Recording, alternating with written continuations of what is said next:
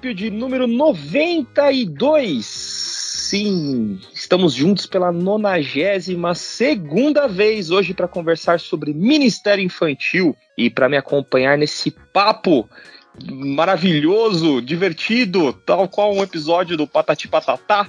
Está ele que assiste, está quase zerando a gloriosas temporadas de Peppa Pig. Rodrigo Quintan, tudo bem, Rodrigo? Cara, tudo bem, é tipo isso mesmo, porque né? eu tenho eu tenho uma entusiasta aqui, participante ferrenha do Ministério Infantil aqui da, da nossa comunidade, que é a minha filha que, cara, eu tô, sei, sei todos os, os personagens, os desenhos. Mas você as, como, as como músicas. Como pastor na sua casa, toca galinha pintadinha ou três palavrinhas? Ah, os dois, toca tudo. Às vezes, os quando ela tá enjoada de enjoo de três palavrinhas, vai pra galinha pintadinha, depois vai pra Peppa Pig, depois vai pra turma do Cristãozinho. Tem de turma tudo, do filho. Cristãozinho. Quem pecar vai pagar, quem pecar vai morrer da, da bispa isso aí não vai, não. Essa, essa não rola. rola às, às, vezes rola até um John Mayer, que ela gosta bastante de John Mayer, mas. e para conversar conosco sobre esse tema maravilhoso que já foi introduzido aí para conversar sobre Ministério Infantil, nós estamos recebendo o glorioso Éder Bizuti que eu espero ter agora acertado o nome dele, sim, né? É italiano, né? Italiano. Bisutti, não é Eder Bisutti, é Eder Bisutti, velho. É, tem que ter entona a entonação faz parte. Exato, e eu tô fazendo aquele gesto com a mão assim que facilita. Ah, típico de italiano, né? Exato, que facilita a minha pronúncia. Do, do, do, glorioso idioma italiano. Éder, boa noite, boa tarde ou bom dia, depende da hora que a pessoa estiver ouvindo, mas obrigado por ter aceitado o convite e se apresenta aí pro pessoal. Bom, olá pessoal, eu sou o Éder Bizuti e estou muito feliz de estar aqui com vocês. Eu tenho trabalhado com o Ministério de Criança há um bom tempo, embora a aparência às vezes engane, mas há um bom tempo eu já tenho trabalhado com o Ministério de Crianças na igreja. Comecei meu trabalho lá com 12 anos e hoje estou é, à frente com outras pessoas também de trazer o, o, Ministério do Orange, ou conhecido aqui no Brasil como Pense Laranja, né? E acho que a gente pode poder trocar muita experiência hoje à noite aqui nessa conversa, né? Você no Ministério Infantil com 12 anos é tipo uma autogestão do Ministério Infantil, né? Basicamente, era assim que a gente começava naquela época. é quase, é quase um aprendiz do Ministério Infantil. É, né? Chegaram nas crianças e falou, vocês se virem aí, e aí você começou a tocar o barco, é isso? Foi basicamente isso. Foi basicamente... E é engraçado, porque quando eu comecei a liderar, era, eu tinha acabado de sair da sala, né? Então, tipo, eu, quando eu comecei a virar líder na, na igreja, né? Eu via necessidade, porque não tinha nenhum adulto que se interessava em cuidar das crianças. E eu lembrava que tinha um adulto que cuidava de mim. Eu falava, bom, eu acho que eu sou o mais adulto dessa criançada toda, então eu vou ficar com elas, eu vou ensinar o que eu sei para elas. Isso é bem doido. Só pra, pra gente ter uma ideia se esse problema tá muito distante ou muito recente, qual é mais ou menos a época que isso aconteceu, assim? Olha, se eu tenho 31 agora, eu me entregar a idade já, né? Nossa, você é muito velho, viu, cara? Muito velho, né, cara? É, velhaco, né? Velhaço sei lá, uns 20 anos atrás, uns 19 anos atrás. É, exato. faz um tempinho. A gente é de humanas, ninguém aqui vai te julgar se você não conseguir fazer a conta. Ah, eu não vou fazer a conta, eu vou deixar para as pessoas que são. É, já 20 anos atrás, é, não tinha ninguém para liderar o Ministério Infantil na igreja que você fazia parte. Imagino que esse seja um problema que ficou no passado, né? Hoje Exatamente. o Ministério Infantil Hoje... é prioridade para as igrejas. É, isso, Qual que é o seu sentimento aí? O que, que você observa aí nas igrejas? O Ministério Infantil é, recebe a devida importância ou você ainda acha que é um negócio que deixa as crianças se arrumar ali e a gente se preocupa com o que importa na igreja? Olha, eu tenho visto as duas frentes. Eu tenho visto igrejas que estão é, se revolucionando, mas a grande maioria não, né? A grande maioria trata o Ministério de Crianças ou a, o espaço com as crianças como uma área isolada da igreja, que ela, quando eles crescerem, a gente dá atenção para eles ou algo do tipo, né? A gente vê até pelo número de voluntários, pessoas que gostam ou se interessam pela área. Muitas vezes só uma tia ou um voluntário que fica cuidando daquela criançada toda naquele canto da sala.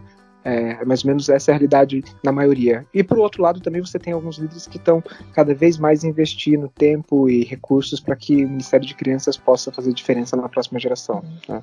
Uhum. Existe um, um padrão de característica ou não? Você acha que as igrejas é, maiores, que têm mais condição financeira, acabam buscando mais isso, e aquela igreja que é uma, aquela comunidade menor acaba tendo um trabalho não tão estruturado, ou não necessariamente é assim? Eu acredito que não necessariamente. As experiências que eu tenho tido, principalmente agora que a gente tem é, rodado um pouco o Brasil, tem andado um pouco pelo Brasil, eu tenho visto ministérios muito pequenos que têm uma qualidade de ministério de, de atender as crianças, a comunidade muito bons, igrejas com grandes recursos, com grandes incentivos não fazendo isso. Né? Então uhum. já passou um pouco aquele tempo em que as igrejas grandes cuidam e as igrejas pequenas não dão valor. Mas é, hoje a realidade é que a grande maioria não dá valor. Não importa se é grande ou se é pequena. Ainda é a ah, maioria? Ainda é a maioria. Ainda é a maioria. Caramba! É, ainda é a maioria. Uh, quando você conversa com muitos líderes, uh, o Ministério de Crianças acaba sendo quase como uma sala, né, para cuidar de criança, não, uhum. não com foco, não tem uma visão de onde nós vamos chegar daqui cinco anos. Porque querendo ou não, se você parar para pensar, em 15 anos aquela criança está com 20 anos. Né? Então, e o tempo está passando cada vez mais rápido. E a igreja às vezes parece que perde um pouco essa ideia de tempo né, que daqui a 10 anos, daqui 5 ou 15 anos, essa criança vai estar sendo um líder dentro da igreja ou não, né, dependendo de como você trabalhou essa geração. Uhum. É, eu vi uma notícia, alguém compartilhando de fonte nada confiável, obviamente, essas coisas de Facebook.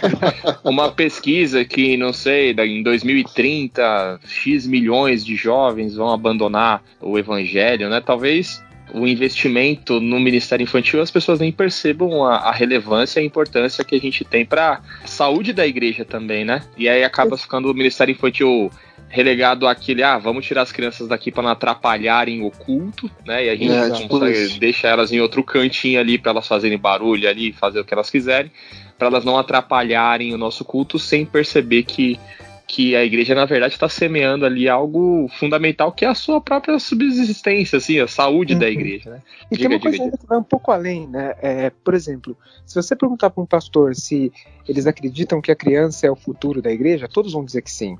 Só que Ou eles vão falar mais bonito, eles vão falar, não, a, a, as crianças são a igreja, a igreja, igreja. são presente da igreja. O Rodrigo é, fala isso, amor. E isso é uma coisa Eu interessante, falo. porque muitos acreditam, né? Muitos acreditam nessa ideia, só que eles não fazem nada por essa ideia. Ah, Essa eu que faço, é o ponto, né?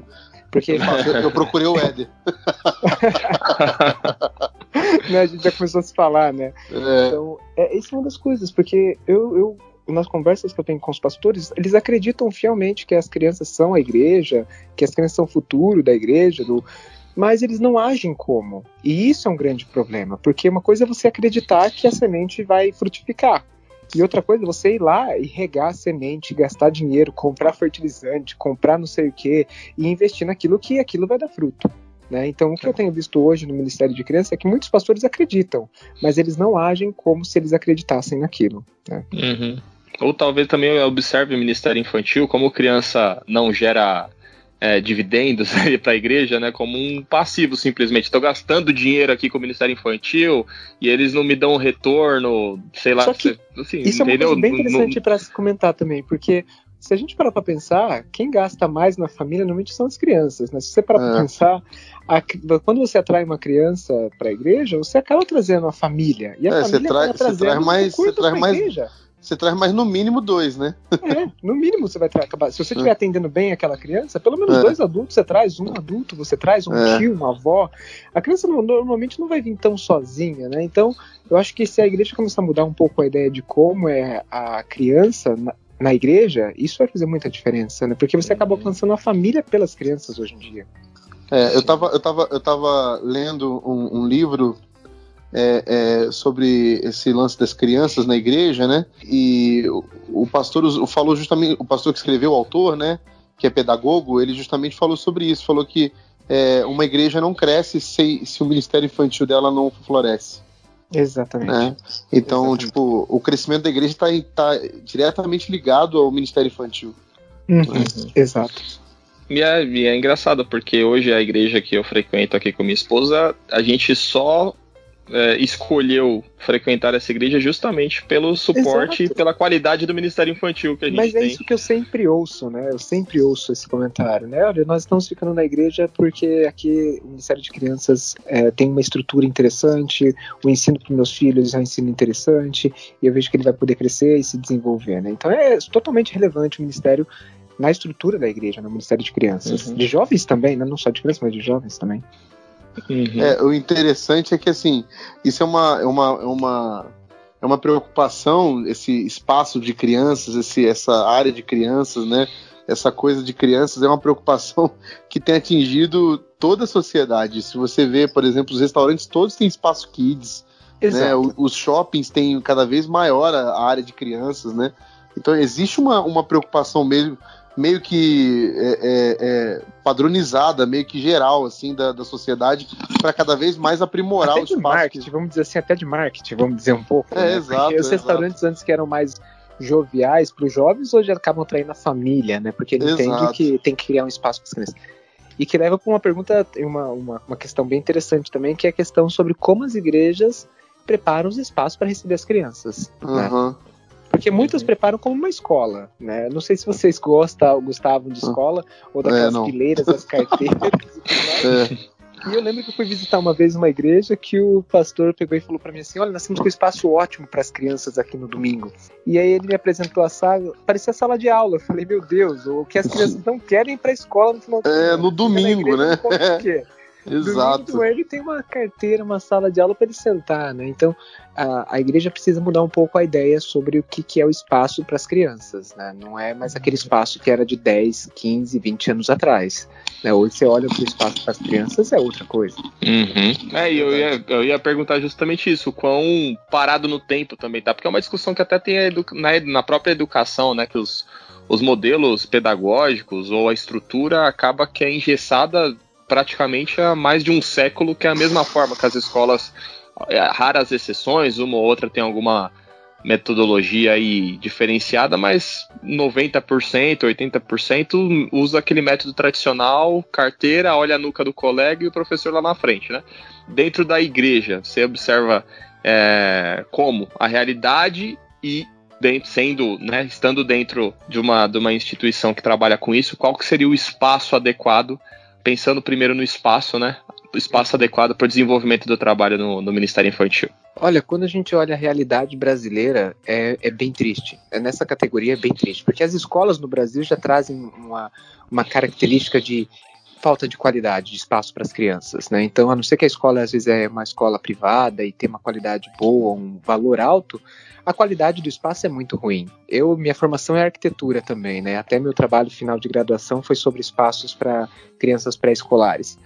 E a qualidade dos espaços infantis públicos é muito ruim. Você vai num parquinho público, alguma coisa, dificilmente você acha um parquinho que tem uma qualidade interessante. Isso se reflete, reflete novamente na igreja.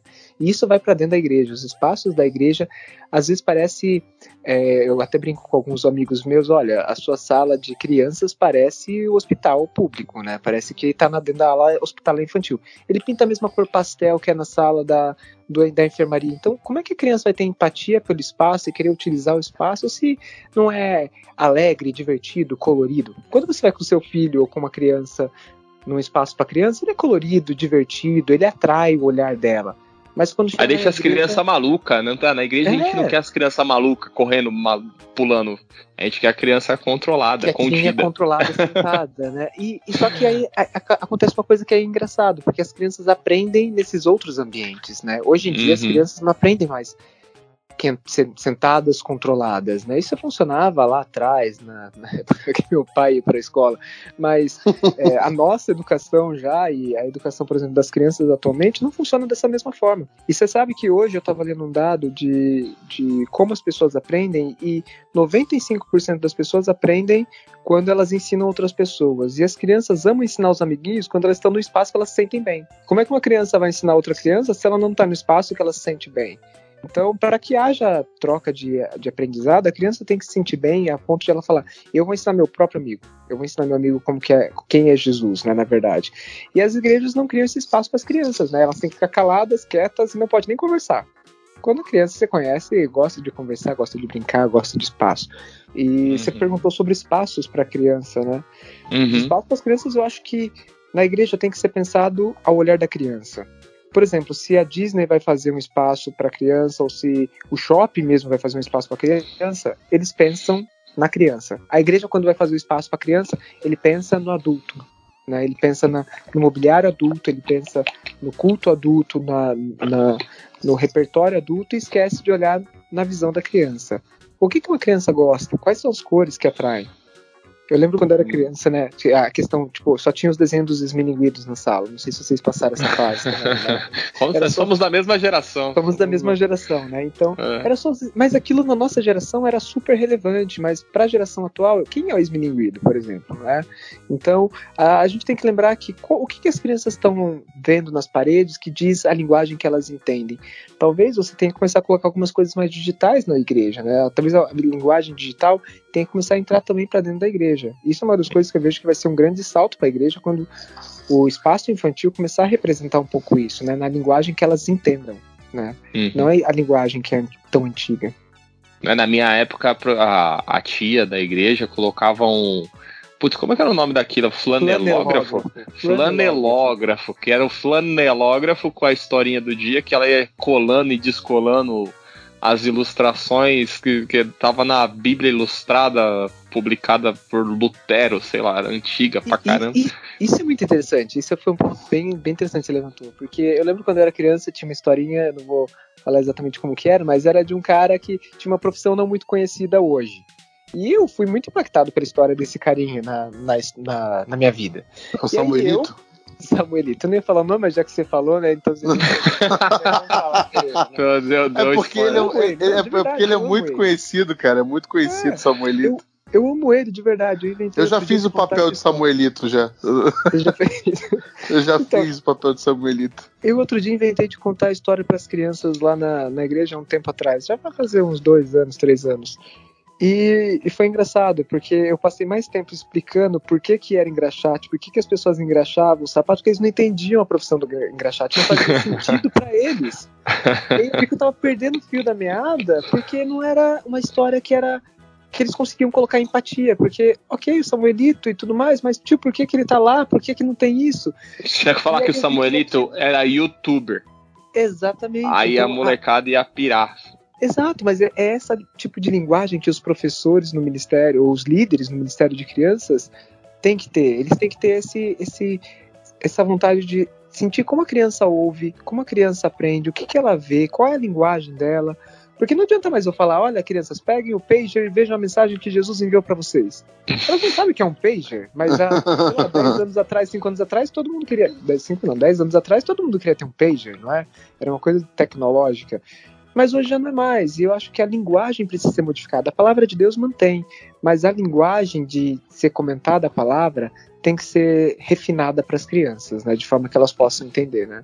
E isso interfere no espaço também, né, no ambiente que as crianças estão. Cara, isso é muito maluco porque acaba é, é um universo, né? É, é, é. Um, é, você tem que pensar em espaços, tem que pensar nessa mensagem, em contextualizar essa mensagem para uma geração que muda cada vez mais rápido, porque a, a, geração de agora já é diferente da de 5 anos atrás, que é diferente da de 10 anos atrás, e às vezes a metodologia é essa que é de 30 anos atrás, que é o que a gente tinha, óbvio, que, que vai ter estruturas diferentes, que a gente falar, ah, precisa ter uma sala XYZ, a gente sabe que nem toda igreja tem condições de, de preparar o espaço da forma ideal. Mas eu acho que essa dica que você deu de pensar como a criança, né, de trazer, de tentar usar o seu sua criança interior que nunca morrerá e, e, e pensar como do ponto de vista dela, eu acho que é uma não precisa ter grandes recursos para você fazer pequenas adaptações que acabem atendendo nessas essas necessidades que são bastante específicas de cada geração, né? É, eu convido assim o, o líder de ministério é, a visitar uma casa de tinta. Visita uma casa de tinta e fala que você quer algumas cores mais vibrantes para pintar uma sala para as crianças. Eu tenho certeza que o cara da loja de tinta vai ter compaixão de você, sabe? Se você mostrar foto da sala atual, falar para ele, cara, eu preciso mudar essa sala, porque eu preciso alcançar as crianças, com certeza o cara vai te dar lá alguns litros de tinta. A paleta de cores é, é, é maior do que a que a gente tem, né?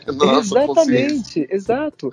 E sabe, e, e recentemente a gente teve uma atualização da sala das crianças e a gente não tinha um recurso tão alto para poder fazer isso. Embora a gente invista no Ministério de Crianças, a gente não tinha um recurso tão alto. E no final a reforma não ficou tão cara. A questão é você ter criatividade, olhar naqueles canais Pinterest, uh, que está cheio de ideias criativas, ou visitar espaços para crianças. Vai numa livraria, pega alguns livros, folheia alguns livros de criança, vê o que, que como é as gravuras, como é os desenhos, e tenta reportar aquilo para o espaço onde você está. Né? E eu tenho certeza, se você pede para algumas pessoas alguns itens, algumas coisas para você criar o espaço, é, é, bem fácil. Eu lembro que uma vez a gente foi no Ceasa, a gente queria, precisava de pallets e não sei o que para criar um, uns espaços para as crianças, um, um cenário para as crianças e tal, numa noite do pijama. E a gente chegou, o cara falou: não, não, não, os pallets a gente não pode dar, não sei o que. A gente falou: ah, mas é para o Ministério de Crianças, para a gente contar uma história para as crianças. O cara falou assim: quantos pallets você precisa? A gente falou: ah, porque o cara já abriu a porta, ajudou a gente a carregar os pallets e tudo mais. Então, você tem que ter uma visão clara né, do que você quer. Não é só pintar a sala, mas eu quero pintar a sala por quê? Eu quero fazer a reforma nesse espaço porque qual é o meu propósito? As pessoas gostam de se envolver numa visão maior né, do que elas mesmas, né? Uhum. E com relação ao, ao, ao conteúdo propriamente dito, a gente já falou da necessidade de adaptação, mas qual que você acha que é o. Assim, né, mesmo que, que superficialmente, né, você trabalha com uma ferramenta, talvez possa falar um pouco dela também, mas qual uhum. que é o, o caminho das pedras aí com relação a conteúdo? Como trabalhar o Ministério Infantil com relação ao conteúdo?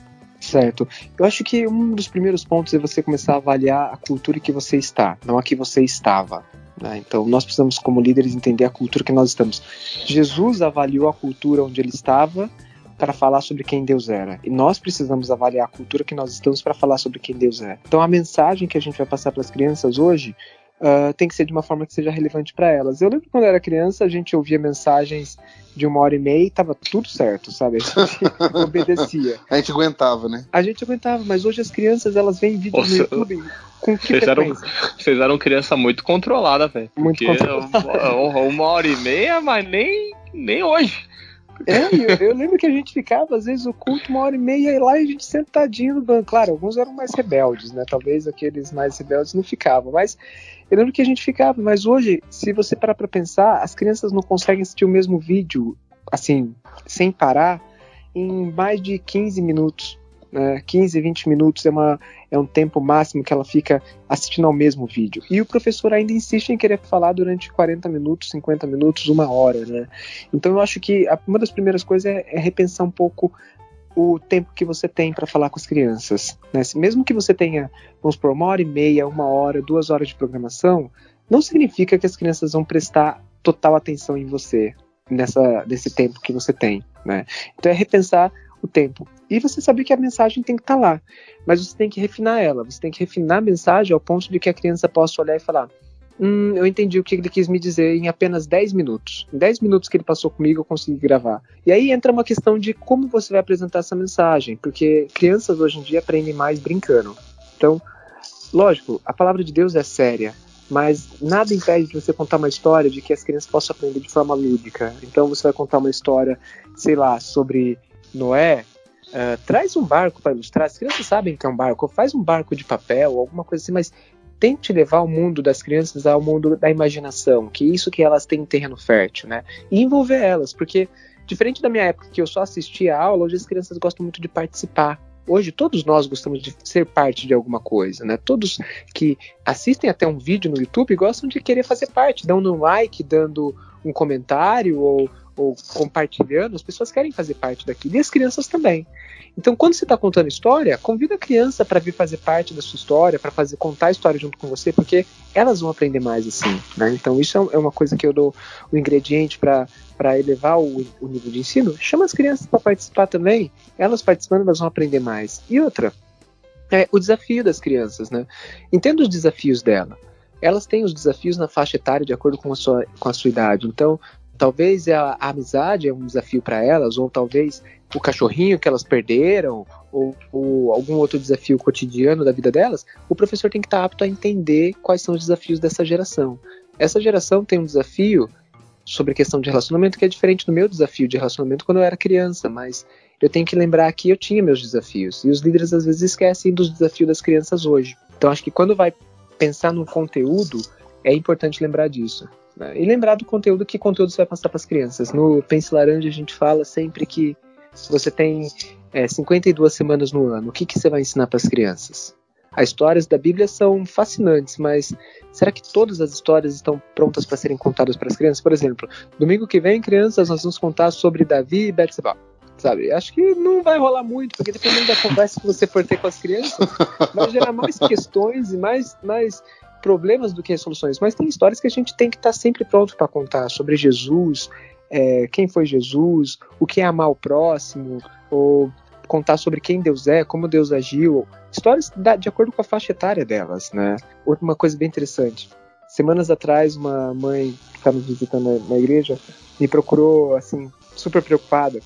É, é, a gente foi visitar uma igreja e a professora estava falando tanto do apocalipse com a criança com medo.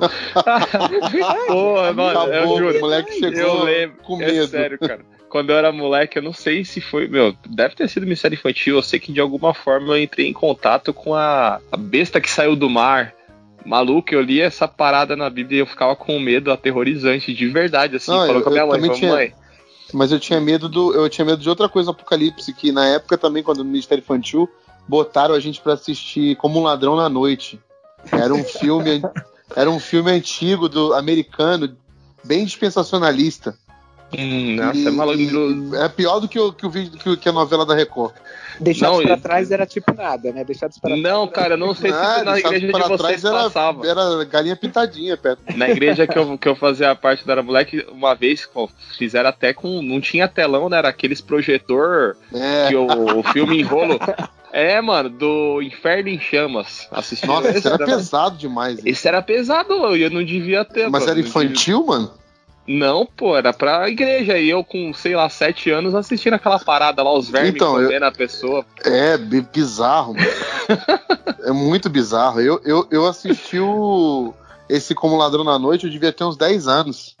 Então, eu fiquei então, muito impressionado, cheguei em casa com medo. Aí tanto é que eu acordava no meio da noite e ia conferir se meus pais estavam lá, se eles não arrebatados.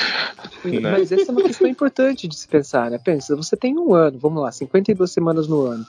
Essa história é a mais relevante que eu posso contar que vai fazer, trazer mudança de vida nas crianças, talvez não vai trazer mudança de vida, mas medo, né? E não é o que a gente quer. A gente não quer que ninguém venha a Cristo por medo, né? Mas por, por amor, né? Então, é, como que a gente vai ensinar. E pior que, que história pior que, que a galera dá o testemunho sobre isso. Fala que não, eu me converti, não foi por amor, foi por medo. As pessoas falam isso com orgulho. Se, se orgulham, né? É, se orgulho. Mano, que isso, cara? É, tá doido. É. Então, isso é uma das coisas que é, é, importante os líderes levarem em consideração enquanto eles estiverem preparando conteúdos para as crianças, né? E uma das coisas que a gente sempre comenta também lá no escritório com, com, com, os editores é que algumas coisas têm que ser repetidas na vida da criança, né? Então, o que, que tem que ser repetido? Que Deus a ama, que Deus as fez, que a salvação está em Jesus. Isso nós temos que repetir para as crianças de forma frequente para elas, né? Então, o conteúdo que a gente passa tem que ser pensado. Não é apenas abrir a Bíblia, porque também quem nunca teve aquele tio que chegou na aula atrasada, abriu a Bíblia e falou que ia contar a história. Né? Então, tem que ter um preparo do líder também sobre pensar quem são as crianças que vão estar na sala, qual a idade, né? Será que elas já estão preparadas para ouvir isso? O que, que eu vou fazer é, que vai impactar a vida delas. É, e eu acho também que a igreja, pelo menos é, mais recentemente, eu não tenho visto, né? Aqui no. A gente está dentro do site da Crentaços, né? E a gente tem gravado uma, uma série sobre cada um dos livros da Crônicas de Nárnia, né? Inclusive agora, esse mês de outubro, sai o sobre o. A viagem do peregrino da Alvorada. E, e de. No caso do C.S. Lewis, né? De usar a fantasia, um universo fantástico para transmitir para as crianças a mensagem do evangelho também. Eu não conheço muitos, muitos, é, muitas ferramentas ou muitas histórias ou muitos materiais que, que não sejam necessariamente a, a história bíblica direta, mas que use, como é o caso das Crônicas de Nárnia, né, que é, que é bem é claro, para transmitir os valores do evangelho ou transmitir a, até as mensagens de uma maneira diferente, mais fantástica tal. E por um tempo, talvez a igreja tenha até demonizado esse tipo de iniciativa, porque tem bruxas, Sim. porque tem dragões, porque tem fantasmas, é, e não é a Bíblia também, né? Existem é, iniciativas hoje em dia que usem essas ferramentas dessa forma? Existe, existe bastante frente de trabalho quanto a isso. Principalmente até tem um, um aplicativo para celular, ele está em inglês, isso é uma pena, mas que traz bastante frente sobre isso, que é aquele Right Now Media. Vocês já viram aquele Right Now? Hum, não, não conheço right também. Depois eu posso passar o endereço para vocês colocarem depois, talvez. Passa sim. Para as pessoas Aí, poderem. É, coloca o link aqui. E eles têm um canal só para crianças. E eles têm uma pancada de filmes, desenhos, seriados ilustrações, tem heróis, tem, tem um monte de conteúdo para as crianças uh, aprenderem sobre Deus e sobre os valores também, né? Sobre os valores que a Bíblia nos ensina, né? Porque a Bíblia também está cheia de valores, né? Então, uhum. é, um dos autores que a gente tem, é, é, além do C.S. Lewis, que tem publicação, é o Max Lucado. Max Lucado tem uma grande é, quantidade de publicações para as crianças também. Né? Então ele tem várias parábolas, né? Várias histórias. Tem aquele Você é Especial, é. Chamingos, né? Chamingos, não lembro agora mais o nome. Chamingos, é. Chamingos, que tem uma ideia, uma, uma, conotação mais ou menos desse tipo, né? Como o C.S. Lewis fazia.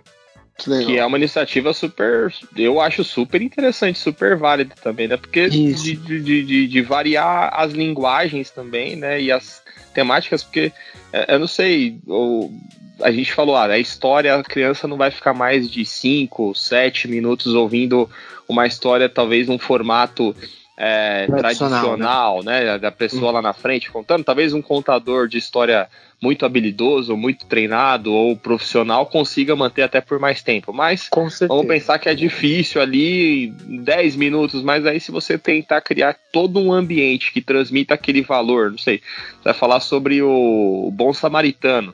Aí não só a história, mas algum tipo de brincadeira que dialogue com a generosidade, aí a criança tem que trocar ou tem que resgatar a outra e tem tal.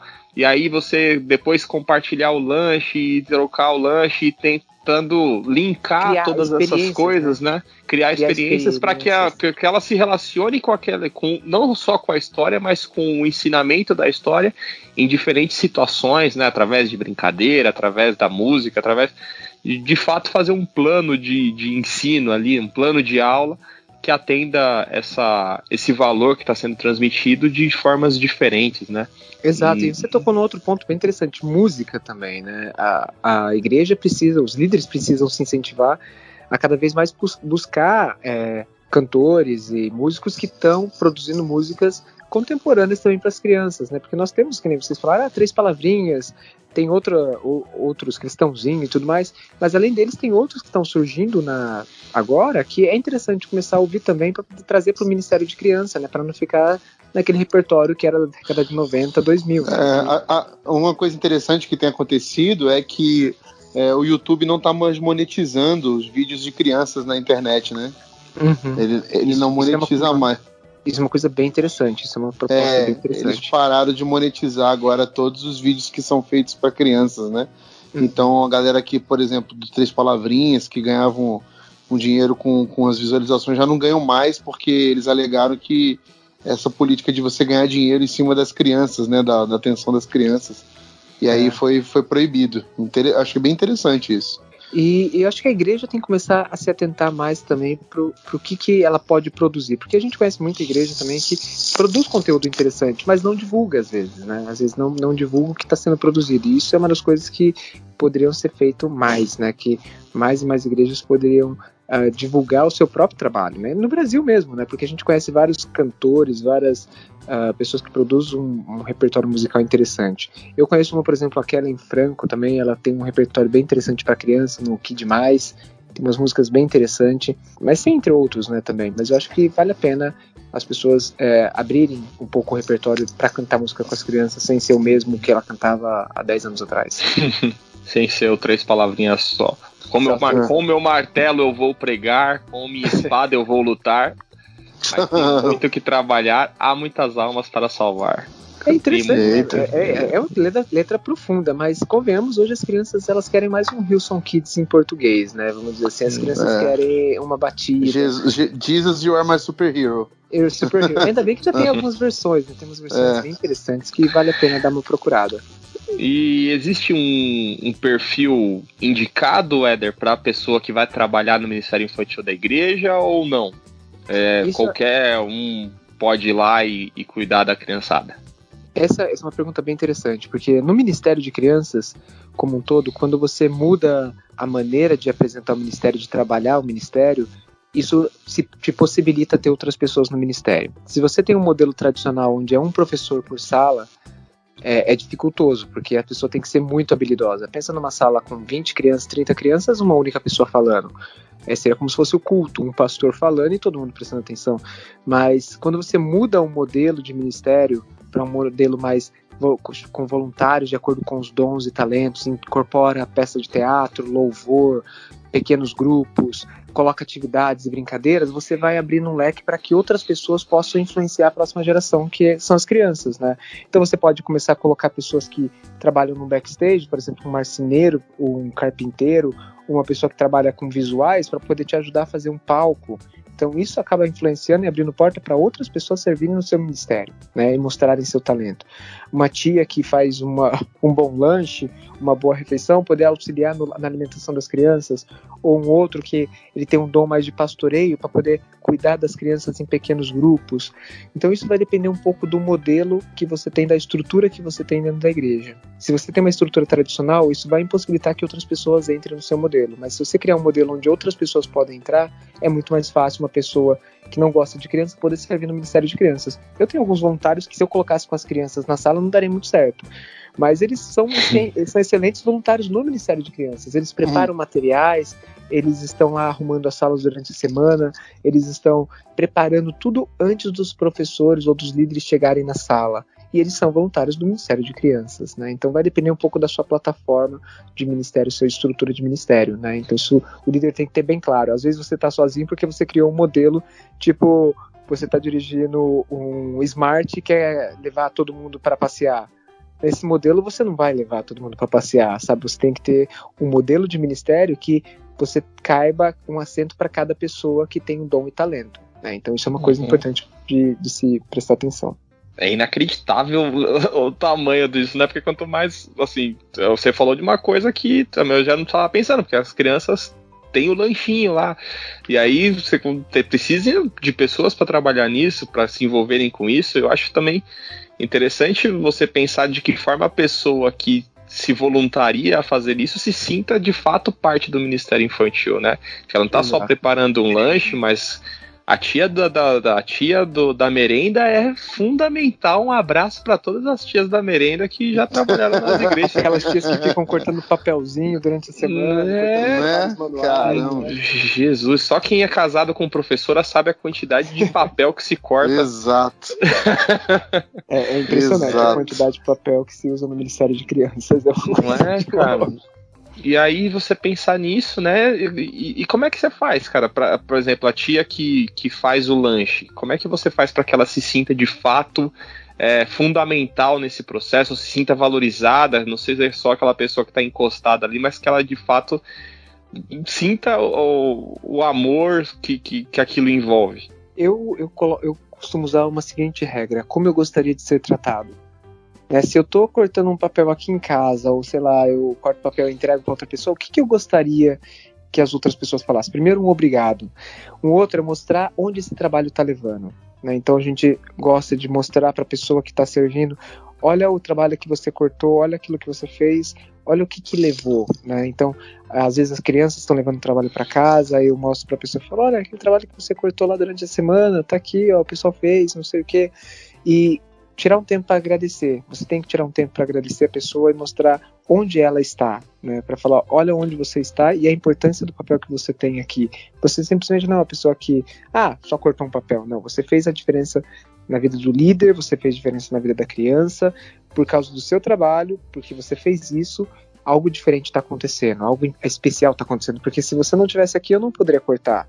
O outro não poderia cortar, mas porque você está aqui, agora nós temos um trabalho muito melhor. Né? Então você vê o trabalho na mão das crianças, aí o pai olha o trabalho e fala: Uau, que trabalho lindo, olha só, porque você ajudou a fazer isso, né? Você faz parte. Ou no lanche, as crianças saíram satisfeitas, as crianças saíram é, é, alimentadas, olha só que diferença que isso fez na vida delas ou na vida da, dessa comunidade quando você pôde ajudar através do seu dom e talento. Porque muitas pessoas não sabem que pode ajudar, porque as pessoas nunca disseram você pode ajudar. Uhum. É, isso é sensacional, cara. É porque acaba, é, assim, eu, o que eu sinto ouvindo você e, e, o quanto isso gira, assim, é que acaba que a igreja se envolve do, muito mais dentro de um, de um objetivo comum, que é cuidar das crianças, que é um objetivo comum a qualquer comunidade, porque em qualquer comunidade há crianças, né? Uhum. Preferencialmente. E aí a igreja se envolve dentro de um objetivo comum de cuidar dessas crianças e acaba sendo, sendo igreja e, e, isso é um ciclo virtuoso, né? Exato, porque, porque é aquilo que a gente falou no início, né? Daqui é, essa molecada vai. Essa criança cresceu, né? Exatamente. É, eu, eu, uma, da, uma das áreas mais preocupantes, inclusive, que só falando do crescimento das crianças dentro da igreja, é justamente essa, a transição, né, cara? Que, que hoje é uma das coisas que mais preocupa os ministérios que já estão trabalhando com o Ministério Infantil Forte, é a transição. Tipo, eu, eu tô aqui agora e, e, e não quero deixar as crianças para ir para os adolescentes, como que eu faço isso? Então, trabalhar com as faixas etárias é sempre um desafio, principalmente quando há mudanças né, de faixas etárias. Às vezes Exato. você cria um, um, ambiente tão legal, tão maneiro, né? e o outro cara do outro ministério é, não tem um negócio tão legal, eu quero ficar aqui. Entendeu? Então essa transição é, é muito tensa. Essas divisões por turma, o, o Eder, são, assim, é óbvio que você tem que ter uma, ou não sei se é óbvio, né? É, essas divisões por faixas etárias, existe um padrão ou é melhor por desenvolvimento? Então a criança está numa independente da faixa etária, ela se encaixa mais em, em determinada linguagem, em determinada turma ou determinada sala. Óbvio, pensando que em igrejas que contenham estrutura para isso, né? Uhum. Vocês fazem como a indicação do, desse, dessa separação? É importante você entender um pouco as fases da vida das crianças, né? Na verdade, entender a fase humana. Uh, você entender que fase do bebê é muito diferente e o espaço que um bebê é como se fosse um quarto de criança ele vai mudando conforme as fases vão passando. Né? Então você percebe que a cama muda, então o espaço do quarto muda, depois a, a, cama vai ficando uma cama mais de criança um pouco menor. Os brinquedos muda, mudam. Os brinquedos mudam, a aparência dos desenhos mudam na parede. E dessa mesma forma funciona com o Ministério de Criança, ou com pré-adolescentes e adolescentes. É, quando você tem uma sala para bebês, não é o mesmo desenho do bebê que vai atrair uma criança de 11 anos né? Porque aquela girafinha, aquele elefantinho que é para bebê, não é o mesmo que é, atrai a criança maior. Então, quando você está pensando em faixas etárias na igreja, é importante você levar em consideração. Durante muito tempo na igreja, a gente não tinha espaços para os bebês, para as crianças menores, né? Ah, menores de 5 anos. E isso é um, um, grande desafio, porque isso não atrai outras crianças menores de 5 anos, porque você atrai aquilo que você cria o espaço. Né? Você cria um espaço e aquilo vai atraindo aquela faixa etária. Então, se você quer atrair bebês, cria um espaço para os bebês. Se você quer atrair mais crianças de 0 a 5 anos, cria um espaço para 0 a 5 anos. Se você quer um espaço para 6 a 11 anos, cria um espaço propício para ela. Então, cada fase faz diferença sim. Juntar elas, muitos, muitos líderes acabam juntando crianças de 4 anos até 12 anos. Não é o ideal, não é o ideal. Eu sei que isso muitas vezes é a realidade no Brasil, mas não é ideal porque nem nas escolas funciona bem isso. Ah, mas é troca de experiência. Nem tanto, porque no final a criança de 12 anos ela não vai cantar o louvor da criança de 3 anos, e essa de 3 anos não é possível ela fazer o gesto da criança de 12 anos de idade. Né? Então você cria um espaço uhum. que são incompatíveis.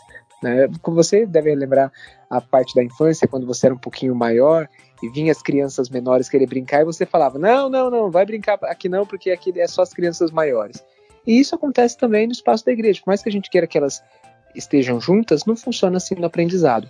Por outro lado, uma coisa que funciona bem, eu tenho testado isso na minha própria igreja, é quando uma faixa etária maior influencia a faixa etária menor. Por exemplo, uma criança de 12 anos de idade trabalhando com uma criança de 4 anos de idade, funciona super bem funciona assim excelentemente bem. A, criança de 12 anos se sente super valorizada, se sente fazendo a diferença na vida da outra criança, e a criança de 4 anos não vê a hora de ver o tio de 12 anos para poder brincar com ela. Que é, foi a sua experiência, né? Foi a minha experiência, exatamente. Foi a minha é. experiência, exatamente. E isso eu tenho visto que tem dado grande resultado. E até para que a próxima geração não se desestimule de sair do ministério, sair da igreja, porque ah, não tem nada que fazer, eu não sou importante aqui. Né? Uma das grandes é, vitórias que eu tenho tido assim, no meu ministério é poder ver jovens hoje que estão com 20 anos conversando com jovens que têm 16 anos, os de 16 anos influenciando na vida dos de 12 anos, os de 12 anos influenciando na vida de, dos que têm é, 6 anos, 5 anos de idade. Isso, isso ajuda na transição, né?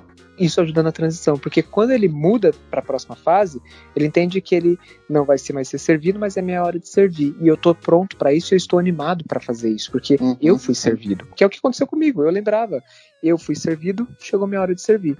E isso é um dos sentimentos que eu quero cada vez mais passar para essa próxima geração. Se você está sendo servido agora, se prepare porque você vai servir o próximo. Você pode servir a próxima geração, independente da sua faixa etária. Né? Quanto cedo, quanto antes, melhor. Legal. Vamos pensar agora no, nos cuidados, né, que a gente tem que ter quando vai trabalhar no Ministério Infantil, assim. Quais que são as dicas de, de ouro aí que você dá para as pessoas que, que vão trabalhar, o que, é, os voluntários ou a estrutura, né? A gente teve uhum. um tempo atrás aqui no, no Telescópio um programa que foi sensacional, tem de pessoal aí do, sobre o abuso sexual infantil, né? Que é o André Espírito Santo, que é especialista nisso, trabalha nas igrejas com relação a isso. Quais são os grandes, os grandes problemas do Ministério Infantil, assim, se a gente pensar nas prevenções que a gente tem que ter, nos cuidados que a gente tem que ter? Primeiro, segurança dos espaços, né? Então, é, certifique que você tem um espaço seguro para a criança. Não coloque crianças em áreas de risco ou em ambientes de risco. Então, certifique-se que o espaço é seguro. É seguro fisicamente e é seguro também na questão de relacionamento também. Então, as pessoas que estão entrando no ministério, nos Estados Unidos, quando eu fiz um, um tempo de trabalho de ministério lá nos Estados Unidos, uma das coisas que acontecia lá que era muito importante e era obrigatório lá, né? Ela é, é obrigatório, tem uma fiscalização para isso, é que você tinha que ter o que eles chamam de background check ou uma antecedentes criminais. É, então, então eu ia falar isso. Eu ia falar isso que um amigo meu, um amigo meu, ele trabalha na Hilson e lá na Hilson eles pedem também a mesma coisa. Acho que deve ser um padrão internacional, né? Alguma coisa. Exato, eles pedem exato. os antecedentes criminais voluntários e tal. Passa por um, um processo bem criterioso, assim, de Exato, porque é, principalmente conforme a igreja vai crescendo, é importante que os, os líderes do ministério saibam quem são essas pessoas, né? De onde elas vêm, ou se ela tem alguma coisa que a impede de servir no ministério de criança, de, principalmente de frente, né, com as crianças, né? Pensa, você está trabalhando com criança é, e criança, é, elas gostam de abraçar, gostam de andar junto, mas você tem que saber as pessoas que você coloca dentro da sala para andar com elas. Outro, o líder tem que criar políticas de segurança com as crianças. Então, por exemplo, é, no ministério lá nosso, crianças não sentam no colo dos líderes, dos voluntários. Não pode, mas por quê? É uma regra, não é porque, ah, mas não vai acontecer nada, mas eu quero impedir que aconteça coisa, porque Isso, nunca né? vai sentar, então não, não tem essa opção, não tem essa opção é. de sentar no colo. Então, crie diretrizes que impeçam problemas futuros. Crianças não andam sozinhas no ministério. A criança vai, por exemplo, no banheiro, ou vai um grupinho de crianças com líderes, com dois líderes, sempre vai mais olhos olhando as crianças. Não deixa um líder numa criança sozinho na sala. Né? Então, tem outros olhos. Não é por falta de confiança, é por prevenção do voluntário mesmo, para prevenir o próprio voluntário de qualquer outra, outra acusação. Então, voluntários, ande sempre com uma equipe que, olha, de pelo menos dois voluntários dentro da sala com as crianças. Nunca deixe uma pessoa sozinha com toda a responsabilidade ou com todo o fardo, né? Então, crie é, diretrizes dentro do Ministério que tragam segurança para o voluntário, tragam segurança para as crianças, com questão até alimentação. Se você for, por exemplo, servir um lanchinho, hoje cada vez mais as dietas das crianças estão mais restritivas. Né? Então, procure informar os pais se você vai dar lanche para as crianças, que momento que acontece isso para evitar problemas futuros. Qual o cardápio, vezes, né? Qual cardápio? Deixe é, sinalizado para os pais o que, que você está oferecendo para as crianças, porque hoje o problema das alergias é muito grande, né? Então hoje. É eu, eu que o diga, viu? Meu filho, é Meu filho é alérgico a leite. Imagina Exato. o transtorno que. É. Outro dia chegou uma mãe com uma, uma criança muito restritiva na igreja lá. A criança não podia com ovo, ela não podia com é, glúten, lactose, frutose, não podia com nada. Nossa, cara. Ela só toma então, soro. É, foi, foi uma restrição assim super, super forte. E a gente comentou com ela, falou, ah, então a gente vai fazer a programação, na hora que chegar a hora do lanche, a gente vai te chamar, você retira ele da sala para a gente poder não deixar a criança passando vontade, ela não perder a programação. E a mãe foi lá na hora do momento do lanche, ela entrou na sala, ela pegou meio que retirou ele da sala, deu o lanchinho dele de forma isolada para ele. Quando as crianças terminaram, ele retornou para a sala. Então, ter esse cuidado também faz, faz toda a diferença, né? Então, cuidado com a alimentação, com o espaço, às vezes produtos de higiene para deixar o espaço limpo, às vezes a tia limpa com cândida, mas não é toda criança que pode com cândida na mesa. Então, muito cuidado com no, na higiene, no mobiliário que vai ser escolhido para as crianças, porque pontas ou objetos cortantes tem que tomar muito cuidado, né? Tomadas e tudo mais. Né? Então, é. e também talvez ter um, ter um, um suporte ali sabendo que imprevistos acontecem, né? Então, Exatamente. Então, uma caixinha de primeiro socorro sempre salva ali ó, na hora da, da cabeça rachada na, na quina da, da mesa. Isso, é o Max que o diga também. O meu filho tem cica coleção de cicatrizes. Isso é uma coisa interessante, porque criar um procedimento de, de segurança com os voluntários é importante. Caso aconteça algo errado, para quem você fala, o que você faz, ou como que você vai proceder com as outras crianças, né? É, ou primeiro socorros Unidos... mesmo, né? O pessoal Sim. não sei se tem treinamento de desengasgar crianças, desengasgar, paradas, é uma coisa que a gente nunca. Né? Né? principalmente no berçário, né? Isso é uma das coisas que os voluntários têm que estar tá sempre sendo treinados. Anualmente a gente tem uma equipe de bombeiros lá na igreja e anualmente a gente faz um, um treinamento bem, bem prático e rápido com eles de é apenas duas horas, mas é, de treinamento de primeiro socorro anualmente. Então, para que os voluntários estejam cientes do que, que é o primeiro socorro, como se dá, para quem liga, quais são rotas de segurança ou como até usar um extintor de incêndio na sala, né? São coisas que a gente tem que ficar prevenido, né? O líder, o voluntário ou um coordenador na sala tem que saber como tratar essas situações, né? Porque elas é. podem acontecer. E, com, é, e acontece, né? Ou suporte também desse, de, de outros profissionais, né? Eu falei de saúde, mas também, sei lá, de pedagogos, psicólogos, pessoal de, de, de áreas técnicas também, porque nem sempre você vai ter é, voluntariado que seja da área de pedagogia, por exemplo. Aí vai querer corrigir uma criança com métodos é, não muito é, atuais de, de correção, né? Atenção, né? É vai querer atenção. levar a palmatória para a escola, uhum. você usar a cinta. E aí... Isso é legal também, criar treinamentos regulares, treinamentos regulares com os voluntários, né? Então, às vezes a pessoa não pode ser um voluntário no seu ministério, mas ela pode dar um treinamento para sua equipe. Né? Então uhum. você chama esses profissionais para poder treinar a sua equipe, bombeiro, médico, pediatra, um, um, pedagogo, um psicólogo, né, para poder passar. Um exorcista, dependendo do caso. Pastor, né, depende de algumas crianças, né? Como Ai, usar um floral, cara. né? Como usar um floral. Mas né? é, isso é uma coisa interessante de se fazer. Mas tem uma outra parte do Ministério de Criança que muitas vezes as igrejas não prestam muita atenção, que é a parte dos pais também, né? Como você hum. conectar com os pais na hora de trabalhar com a família, porque as crianças fazem parte de uma família. E uma das coisas que a gente fala muito no Pense Laranja é sobre o tempo que as crianças passam na igreja e o tempo que as crianças passam com os pais. Né? Já é dito que, em média, uma criança passa em torno de 40 horas anuais na igreja, né? em média. Claro, se for um culto de uma hora e pouquinho e mais as faltas dela, fica doente, vai visitar, férias e tudo mais, dá em torno de 40 horas anuais.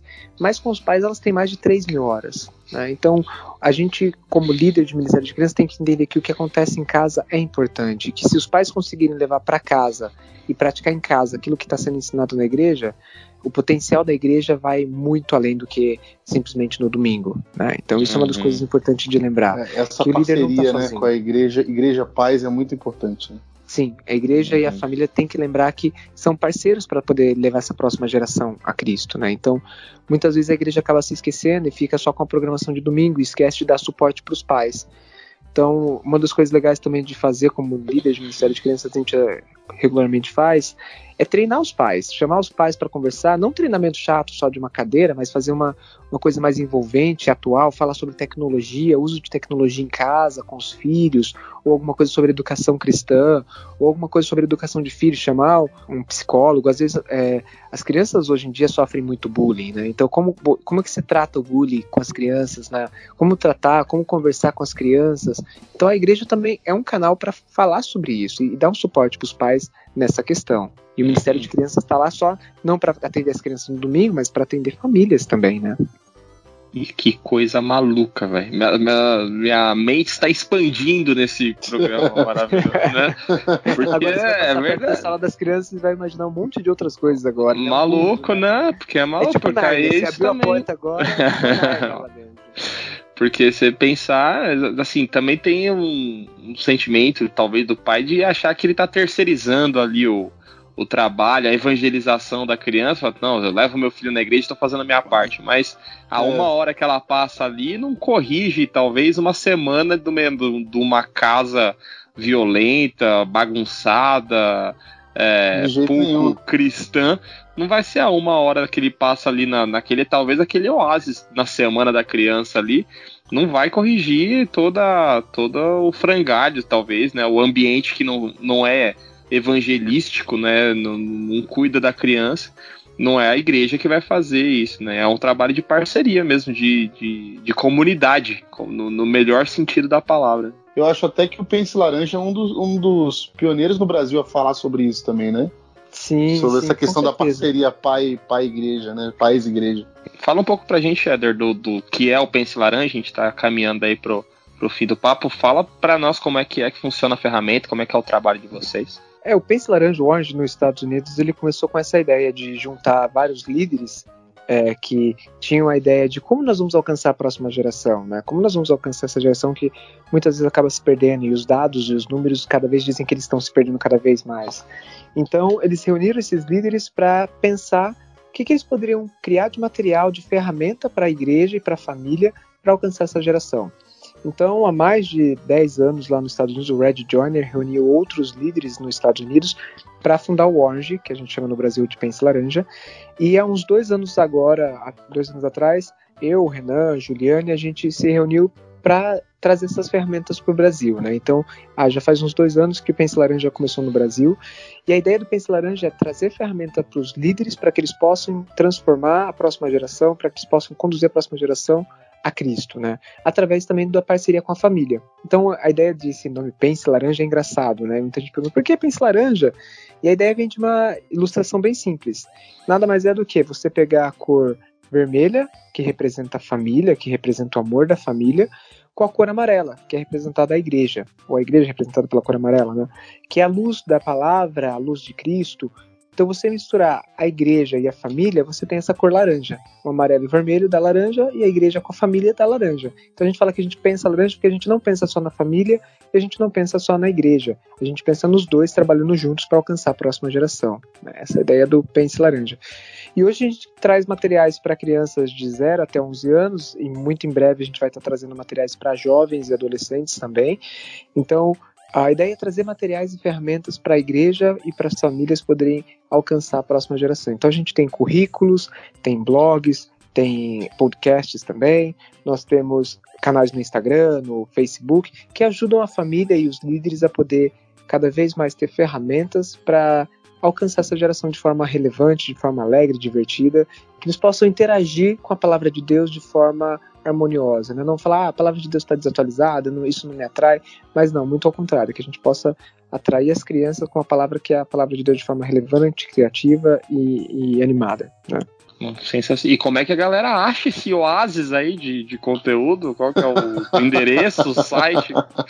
Bom, a base do Pense Laranja fica em Campinas, né? A gente tem um escritório em Campinas, mas é, nada impede as pessoas começarem pela internet. Afinal de contas, todo mundo acaba se encontrando na internet, né? Então, a gente tem um site que chama penselaranja.com.br, né? Então, penselaranja.com.br. É, lá você encontra informações sobre os materiais dos currículos, tem o telefone de contato também, aqui em Campinas, tem o e-mail de contato, que é o contato.penselaranja.com.br, onde as pessoas podem perguntar, e tem amostras também desse material. Então, Éder, eu, eu, quero ver como é esse material, entender como funciona, tem amostras no site, e sempre que tiver curiosidade pode ligar para a gente, mandar um e-mail e perguntar, e que a gente está aqui para ajudar as igrejas e ajudar as famílias a alcançarem a próxima geração. Se você tem filho pequeno, você pode vir aqui na PIB provar o Pense Laranja. Estamos plantando, Estamos plantando aqui. Que legal, Exatamente. que legal, cara. Sensacional. Sensacional. E se as pessoas quiserem entrar em contato com você diretamente, ou é só pelo Pense Laranja? Você tem redes Não, pode entrar em contato comigo também. É Quais Eder Bizuti. Vamos lá. É Eder Bizuti, tudo junto. Vou soletrar para ficar mais fácil, né? Eder, E-D-E-R B-I-Z-U-T-T-I. De Bizuti, italiano, lembra? Bizuri. Bizuti! Isso, Bizuti e arroba penselaranja.com.br ou então no Instagram, Facebook e, e, tudo mais, né? Então, é, é teve, teve, teve agora recentemente o congresso do Pense Laranja, né? A conferência que foi que eu achei demais o tema, né? Foi muito legal, acho. Isso, foi... a gente estava com o tema a toda semana, a segunda está chegando, né? Então a gente é. começou a pensar o domingo de forma não pro domingo, mas pensar o domingo de forma com o que está acontecendo durante a semana com as pessoas, né? Como é essa semana? É porque muitas vezes as igrejas acabam pensando sobre o domingo, mas no domingo tudo funciona. A família vai para a igreja, tudo está normal, mas é na segunda-feira que acontecem os desafios, né? Que o cachorrinho morre, que o coleguinha briga com ele, que os problemas acontecem. Então, nós temos que pensar um pouco mais na segunda e pensar o ministério o que está acontecendo na segunda-feira? O que está acontecendo durante a semana? Porque afinal de contas, toda semana a segunda chega, né? E toda semana a segunda chega com vários problemas, vários dilemas, né? Uhum. Sensacional, cara. Muito Sensacional legal. de verdade. Mais algo, Rodrigo, que você queira acrescentar aí? Alguma pergunta, alguma observação? Não, é, eu, eu, acho, eu acho que não tem nada para acrescentar, até porque é, a, a, gente, eu e o, eu e o, e o Fábio, que que estão aqui na primeira igreja de Campinas, a gente adotou o Pense Laranja, né? A gente, tem, a gente foi lá conhecer de perto com o Éder e a gente conheceu o Éder e, e viu o trabalho sério que ele desenvolve, a paixão dele pelo ministério. Isso é nítido e a gente, uma das coisas que mais fez a gente entrar nesse projeto não foi nem só pelo projeto ter o currículo fantástico que tem, mas foi pela vida do Éder também e pela paixão que ele mostra pelo ministério. Você vê que é uma coisa que a gente tem gosto de ver, sabe? De gente que está apaixonada por aquilo que faz e faz com excelência e oh, quer fazer o negócio é, é, realmente fazer dar certo, alcançar essa, essa molecadinha, essa galerinha, né? E, e, eu, e a gente foi inspirado por isso, viu, Éder? Até, tipo, falar isso aqui não é demagogia. A gente adotou esse projeto muito também pela, pela a gente ver a transparência sua em relação ao ministério e a paixão que você tem pelo ministério com crianças, pelo Ministério Infantil. Não é só uma marca, não é, é, é uma vida que está disposta a, a, a, fazer aquilo. Porque, bem como você falou também para gente, o Pense Laranja é uma ferramenta, né? A igreja ela vai, vai escrever as suas histórias, é, independente do que a ferramenta disser, né? É, é, uhum. A ferramenta vai servir a igreja e não a igreja vai servir a ferramenta. Exatamente. E é, é isso que vai fazer o ministério ser frutífero, é quando a igreja consegue dar a sua, a sua cara para a ferramenta fazer ela acontecer no, no meio da galera. Então, é, isso chamou a atenção da gente, que tipo, não é uma receita de bolo, mas é a relação igreja-família que vai fazer com que o negócio seja frutífero. Isso conquistou nosso coração porque a gente, é como comunidade lá na primeira igreja aqui de Campinas, a gente acredita que tudo é relação, tudo é vida na vida. Então, se tem uma ferramenta que se adapta a esse processo, a gente quer sim, quer ir para frente e a gente viu isso na sua vida, na vida do Éder, e, e viu isso como ferramenta no Pense Laranja. É, para mim é uma grande alegria poder usar essa ferramenta e eu usei ela durante muitos anos como assim, usuário só, né? Não era aquela pessoa que falava dela, mas hoje eu já consigo falar sobre a experiência que eu tenho vivido. Isso que eu tô comentando com vocês, essas histórias que eu tô comentando com vocês, é porque eu tenho vivido isso na prática, né? Eu tenho passado por isso. Então, o drama da sala, do tamanho, é. ou, essas questões, eu já passei por essas questões também, né? E eu sei que os líderes no Brasil também estão enfrentando isso, né? É, vale ressaltar também, né, que, tipo assim, a gente está falando do Pense Laranja aqui como uma ferramenta, porque obviamente é a ferramenta que você trabalha hoje. Mas existem um tanto outras ferramentas interessantes que é, as pessoas podem procurar para se capacitar e, e buscar isso. Que o mais importante, na verdade, é você ter esse, o coração apaixonado por essa galera e querer realmente servir com excelência, né? A gente está usando, usando o Pense Laranja como exemplo porque é onde a gente está hoje, onde a gente está trabalhando, inserido, né? está inserido e servindo. Mas tenho certeza absoluta que existem outros ministérios que trabalham e são excelentes da mesma forma e que é possível buscar. A intenção é, é ter o coração apaixonado por essa criançada aí que precisa conhecer Jesus também. Com certeza, isso mesmo. Show de bola, Éder. Obrigado, cara. Parabéns, né? Reforçando aí o que o Rodrigo falou. Eu tô realmente feliz com o nosso papo. Achei que foi sensacional. Se você quiser dar umas palavras finais aí, dá seu, seu até logo pro pessoal.